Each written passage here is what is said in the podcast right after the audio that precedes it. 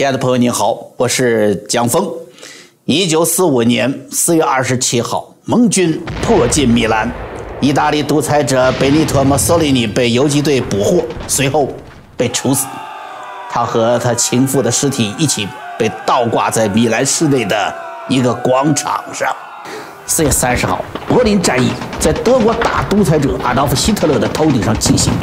蜷缩在地堡里的希特勒不愿重蹈墨索里尼布什广场的结局，准备自杀。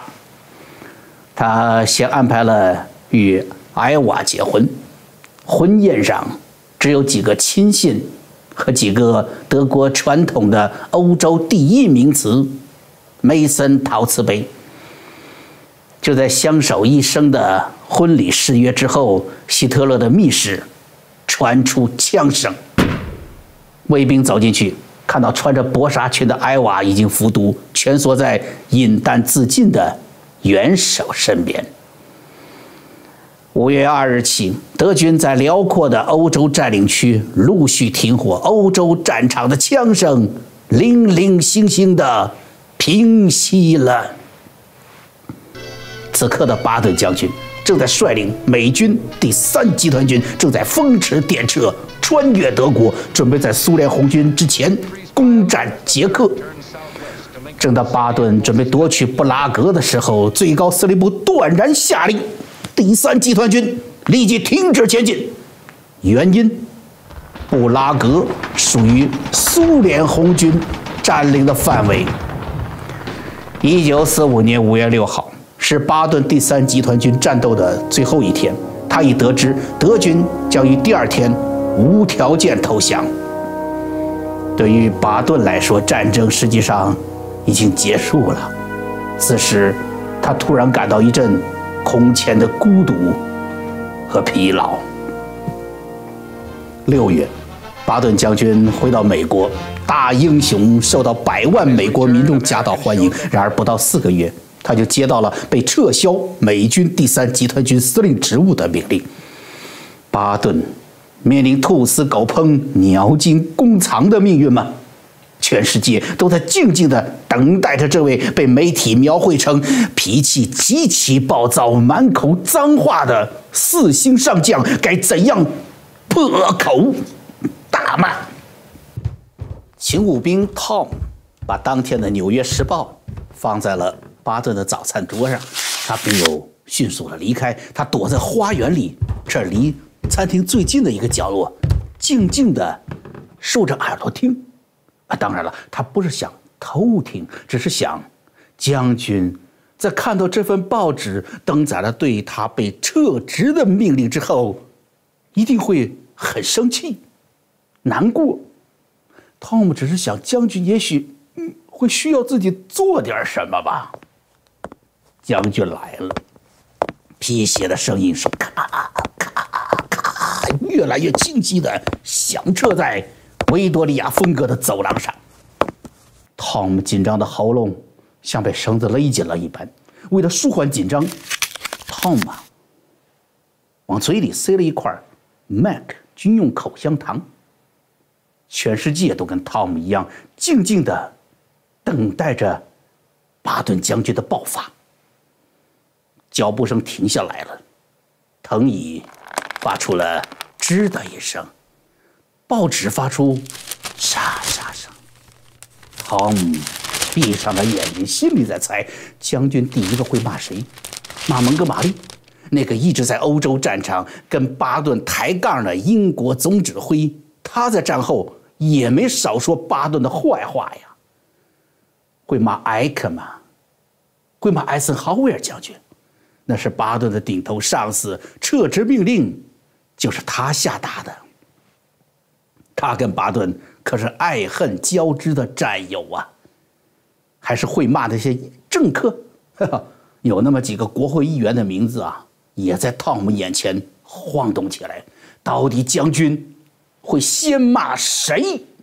只听巴顿大喊一声：“Tom！” 哎呀，哎呀，这不是骂我呢？将军怎么知道我在这儿啊？我我这躲在花园里呢。汤姆眼睛儿慌乱的张开了，回答一声：“Yes, sir。”哎，迅速的出现在将军面前。将军还是照惯例，从脚打量到头。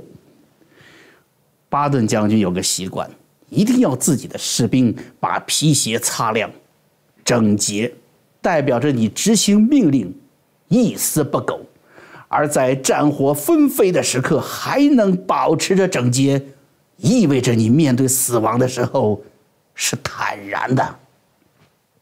只有这样的士兵，才能像一个骑士一样赢得胜利。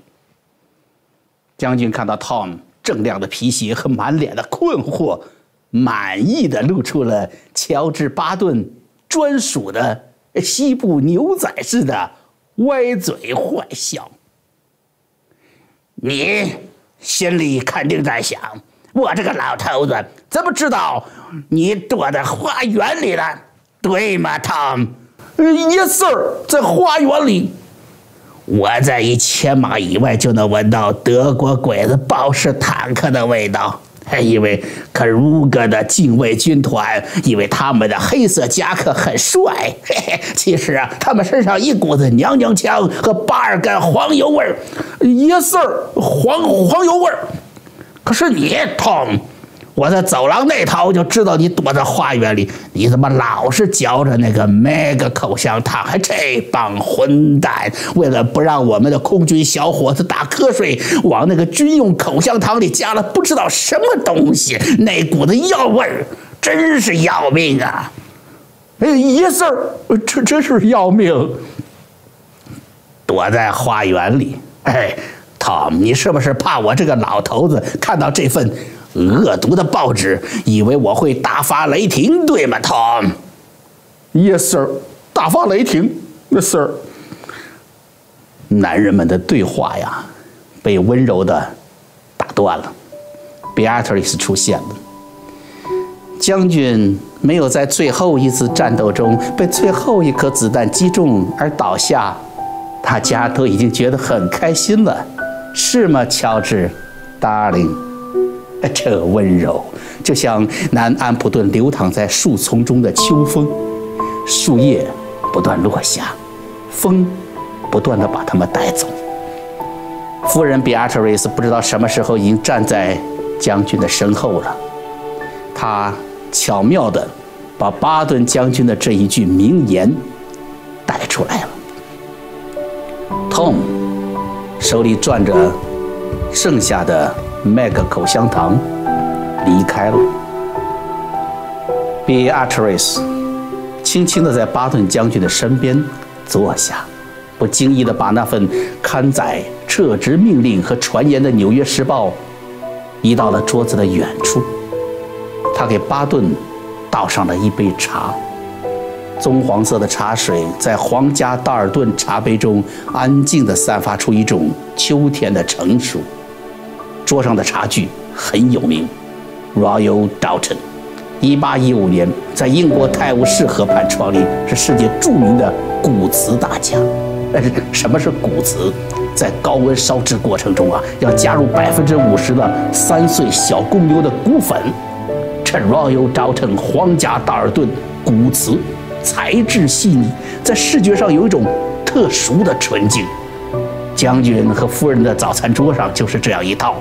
百年古瓷老镇玫瑰二十二 K 黄金手绘香烟，这是当年美国贵族庄园中，你无需多言，就这么一摆，就能够诉说主人欧洲文化底蕴的行头。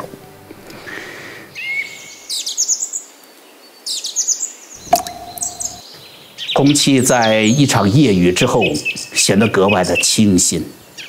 绵延起伏的天野映入眼帘，将军金黄的眼睫毛轻轻地颤抖了一下，他闭上了双眼，瞬间他回到了欧洲战场，英国皇家空军和美国的 B 十七空中堡垒把德国炸成了一片废墟。巴顿的第三集团军的坦克履带声和德国豹式坦克可怕的七十五毫米贯穿火炮，在将军脑海中形成深深的回忆，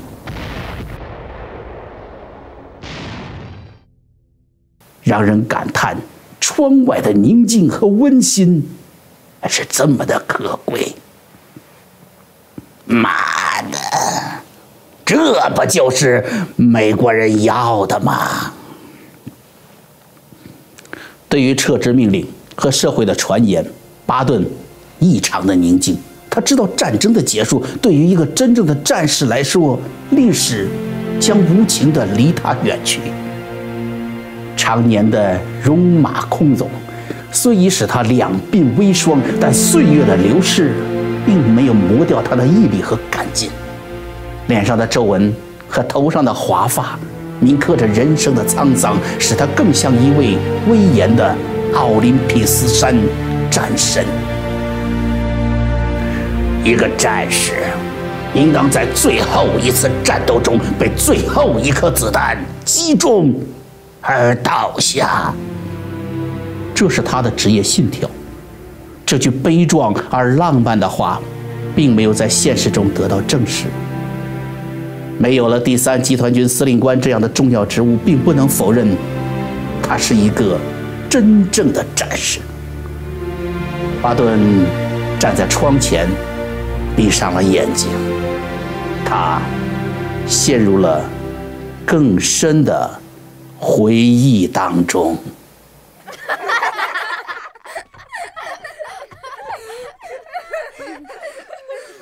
一八八五年十一月十一号，小乔治·史密斯·巴顿降生在美国加利福尼亚洛杉矶市郊东北十二英里处 San Marino 市，与圣 Gabriel 山。是遥遥相望，低缓的平原，水草丰茂，风景宜人。巴顿的家族当年拥有八百公顷的庄园，今天的城市当年几乎就是两个家族给分了，一个是巴顿家族，另一个是铁路大王亨廷顿。亨廷顿的庄园现在成了博物馆和植物园，还有包括苏州园林在内的各种特色园林。圣马力诺。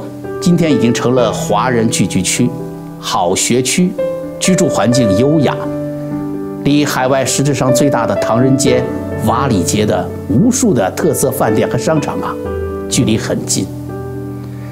当年的小巴顿和年幼的妹妹妮塔，经常在弗吉尼亚军校毕业的父亲陪伴下钓鱼、划船，父亲还教他们骑马、射击、构筑堡垒。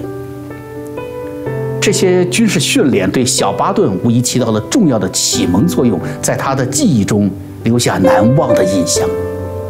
后来，巴顿还津津有味地回忆这段童年的经历。哎，他说：“妹妹扮成少校，而我当列兵。我我还一直以为列兵比少校的官儿还大呢。”巴顿十二岁那年，父母把他送入了斯蒂芬·克拉克私立学校读书。但是这个时候，大家惊讶地发现，承载着家族未来的巴顿有一种病——先天性阅读失常症，这几乎没有办法学习呀！就在绝望中，一个非常特别的人出现在巴顿的生活中，他帮助巴顿走出障碍，成就少年英才。但是这个人……太特殊了，因为他是一个死人。我是江峰，我们啊，下回再见。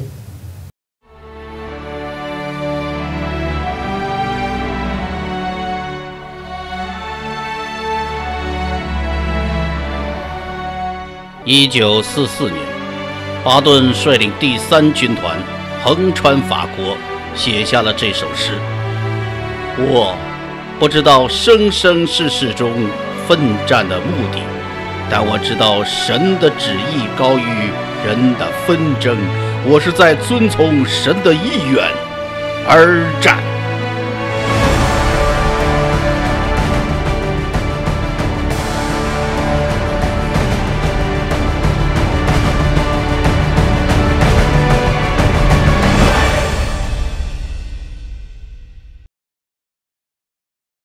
巴顿将军第一季精彩视频正在希望之城热播中，今天入城特别赠送两个月会员。